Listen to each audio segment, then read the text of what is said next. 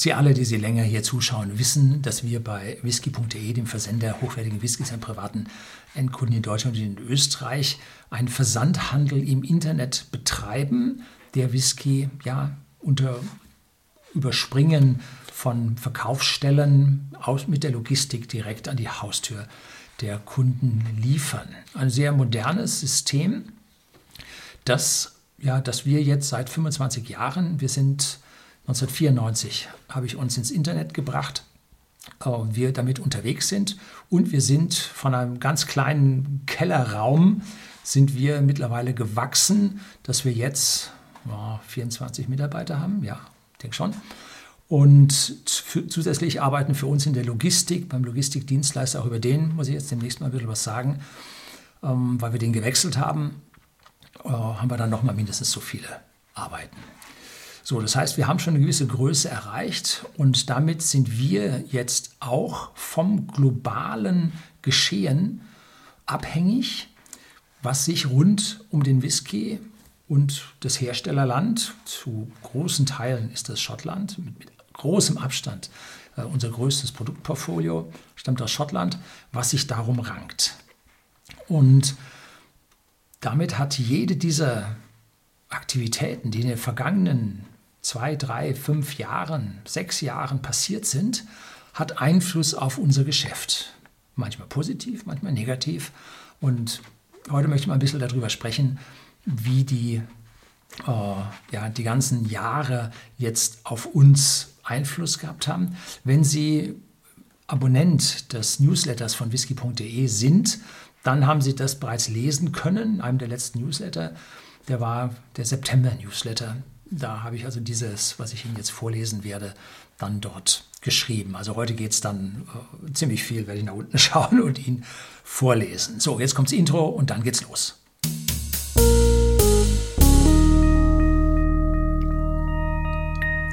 Guten Abend und herzlich willkommen im Unternehmerblog, kurz Unterblog genannt. Begleiten Sie mich auf meinem Lebensweg und lernen Sie die Geheimnisse der Gesellschaft und Wirtschaft kennen, die von Politik und Medien gerne verschwiegen werden. Und heute geht es also um Brexit, um Strafzölle, um Cerveza und, und, und, und, was alles im globalen Handel äh, unterwegs ist. Und wir von whisky.de, wie gesagt, dem Versender hochwertigen Whiskys an den privaten Endkunden in Deutschland und in Österreich, wir leben mit diesem globalen System, weil wir Whiskys aus sehr, sehr vielen Ländern importieren, damit Verbrauchssteuerproblematiken haben, Zollproblematiken haben, Handelsbarrierenproblematiken haben, längere Lieferwege, auch aus Asien. Taiwan ist ein sehr wichtiger Whiskyproduzent, Japan noch viel wichtiger.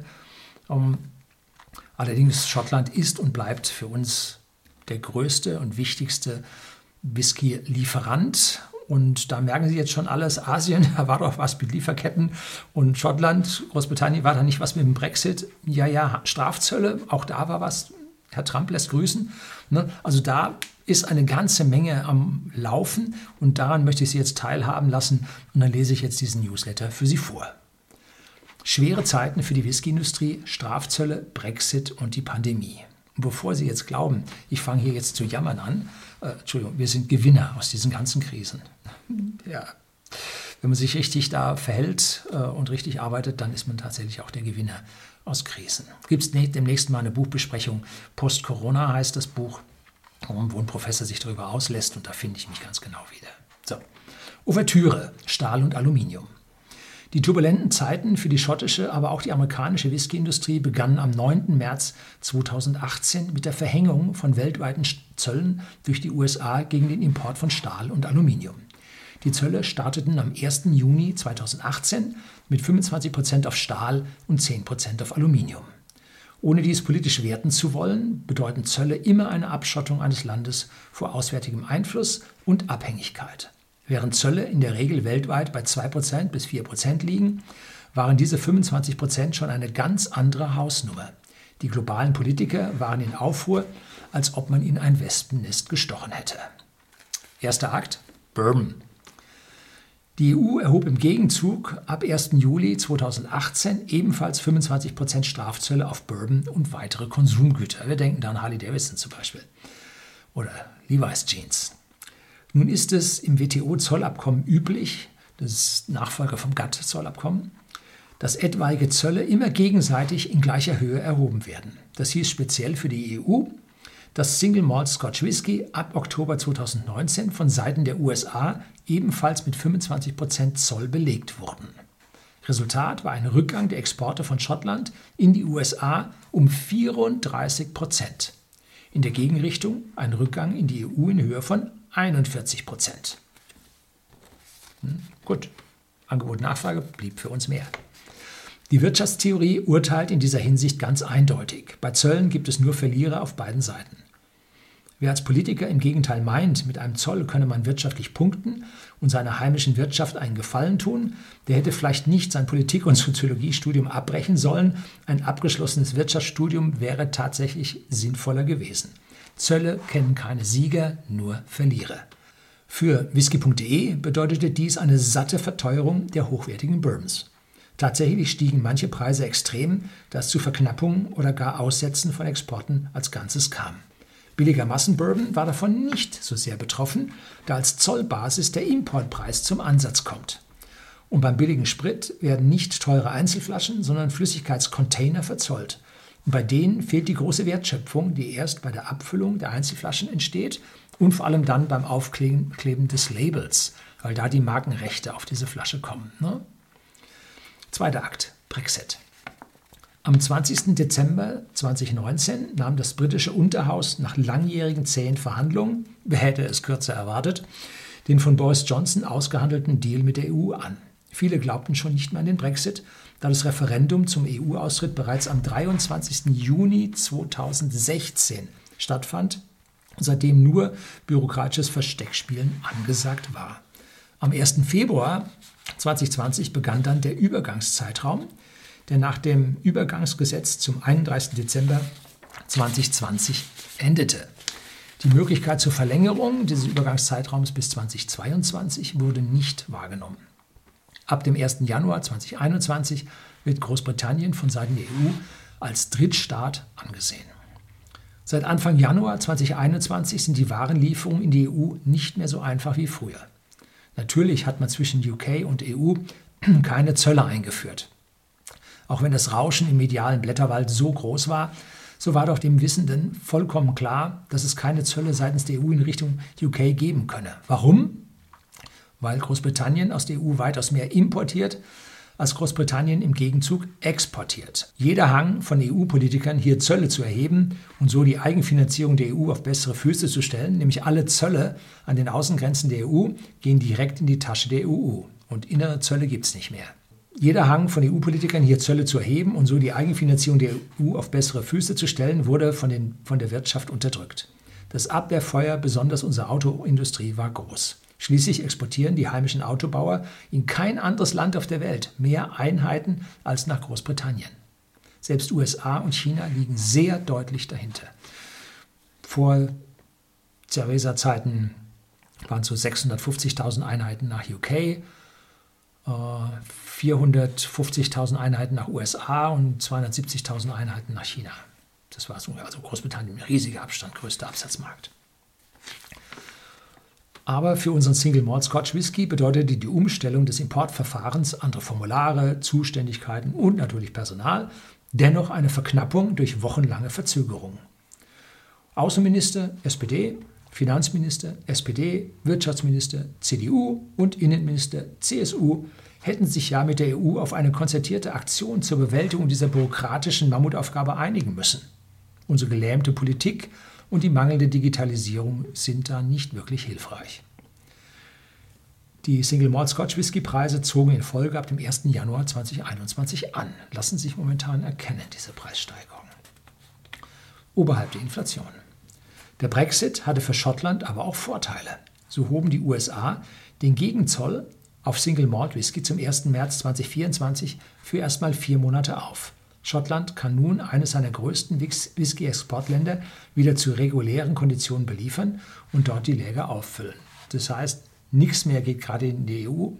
Das Maximum geht in die USA, weil das ein begrenzter Zeitraum ist, bis man sich einigt. Ich weiß nicht, wie sie sich geeinigt haben oder ob sie sich geeinigt haben. Auf jeden Fall machen die erstmal die Läger in den USA voll, und zwar fürs ganze Jahr. Das heißt, bei uns gibt es nichts. Angebot und Nachfrage bestimmen die Preise. So, dritter Akt Pandemie. Am 11. März 2020, zehn Wochen nach dem Brexit, rief die WHO die globale Pandemie aus. Schon vorher bekamen wir über die Medien die Abriegelung ganzer Millionenstädte in China gezeigt. Damit verbunden auch Lockdowns. Wer sich das bei uns nicht vorstellen konnte, wurde am 22. März 2020 eines Besseren belehrt. Sieben Wochen Lockdown bis zum 4. Mai 2020. Auch wir bei whisky.de waren betroffen. Allerdings hatten wir vorgesorgt und alle Mitarbeiter mit mobilen Arbeitsplätzen ausgerüstet. Das haben wir schon kommen sehen. Unsere Infrastruktur war damals schon so ausgelegt, dass alle von zu Hause remote auf unseren Servern arbeiten konnten. Auch unsere Dienstleister in der Verpackung und dem Versand reagierte professionell und sehr flexibel. Und zwar mit der Einführung von zwei Schichten mit 30 Minuten Pause zwischendrin zur Desinfektion der Arbeitsmittel. Und damit konnte die Gefahr der Ansteckung und der Ausfall des Versands wirksam verhindert werden.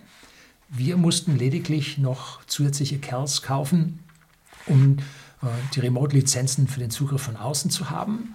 Eine breite symmetrische Leitung, Glasfaser haben wir bei whisky.de, dem Versender hochwertigen Whiskys an privaten Endkunden in Deutschland und in Österreich, dass da also Remote-Arbeiten locker möglich war, sodass wir, wir haben auch eine virtuelle Telefonanlage im Internet und da kann man nun das Telefon irgendwo anstecken, auch äh, bei den Mitarbeitern zu Hause, dass also auch unser telefonischer Verkauf äh, auf einmal auf äh, vier Haushalte oder fünf Haushalte verteilt war und die dort äh, jeder telefonieren konnte und gleichzeitig über Microsoft Teams miteinander äh, Kurznachrichten oder auch telefonieren konnten, dass man also während eines Kundengesprächs eine Rückfrage an anderen Mitarbeiter über Teams machen konnte.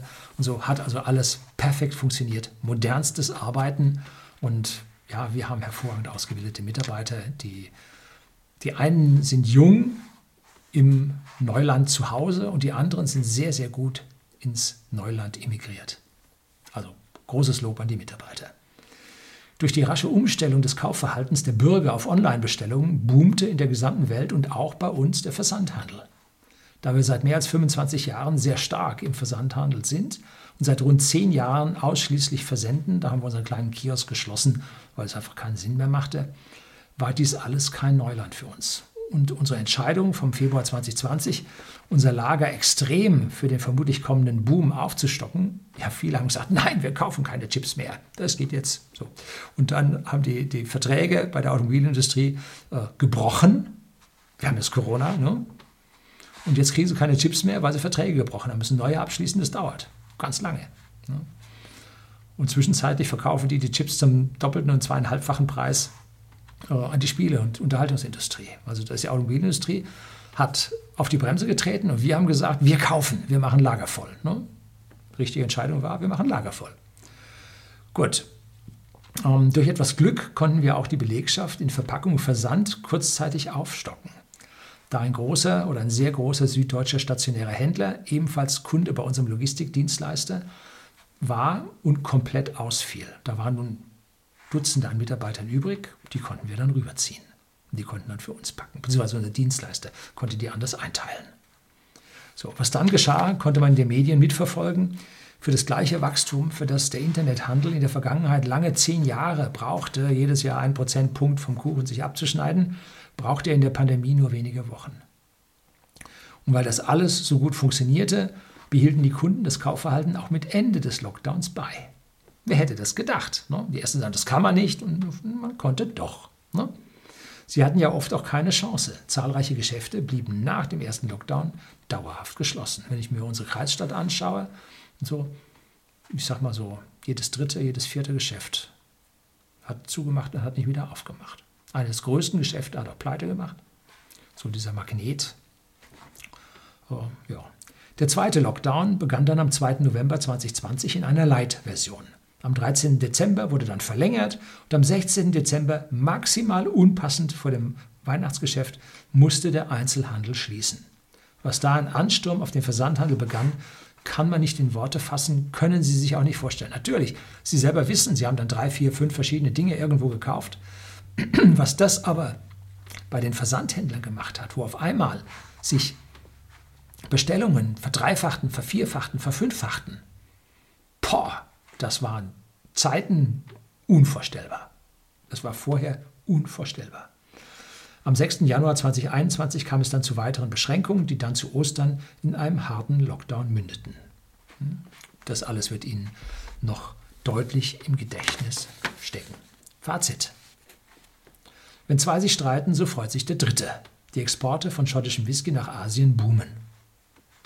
Globale Untersuchungen haben ebenfalls gezeigt, dass sich die Menschen den Alkoholkonsum durch Schließung von Bars und Restaurants nicht vermiesen lassen. Nicht nur in den USA nahm der Alkoholkonsum zu, während man bei uns Toilettenpapier hortete, kauften die Amerikaner die Alkoholregale der Liquor Stores und Supermärkte leer. Mangels schottischem Whisky griff man bei Tequila, Mezcal, Wodka und natürlich amerikanischem Whisky beherzt zu.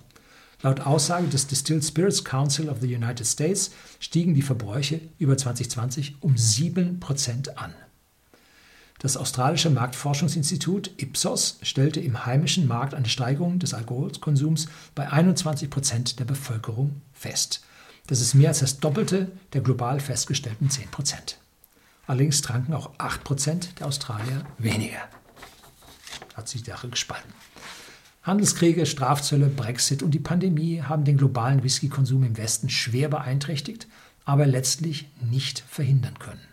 Zölle, Lockdowns und die Unterbrechung der Handelswege machen die Versorgung komplizierter und mitunter dafür auch teurer.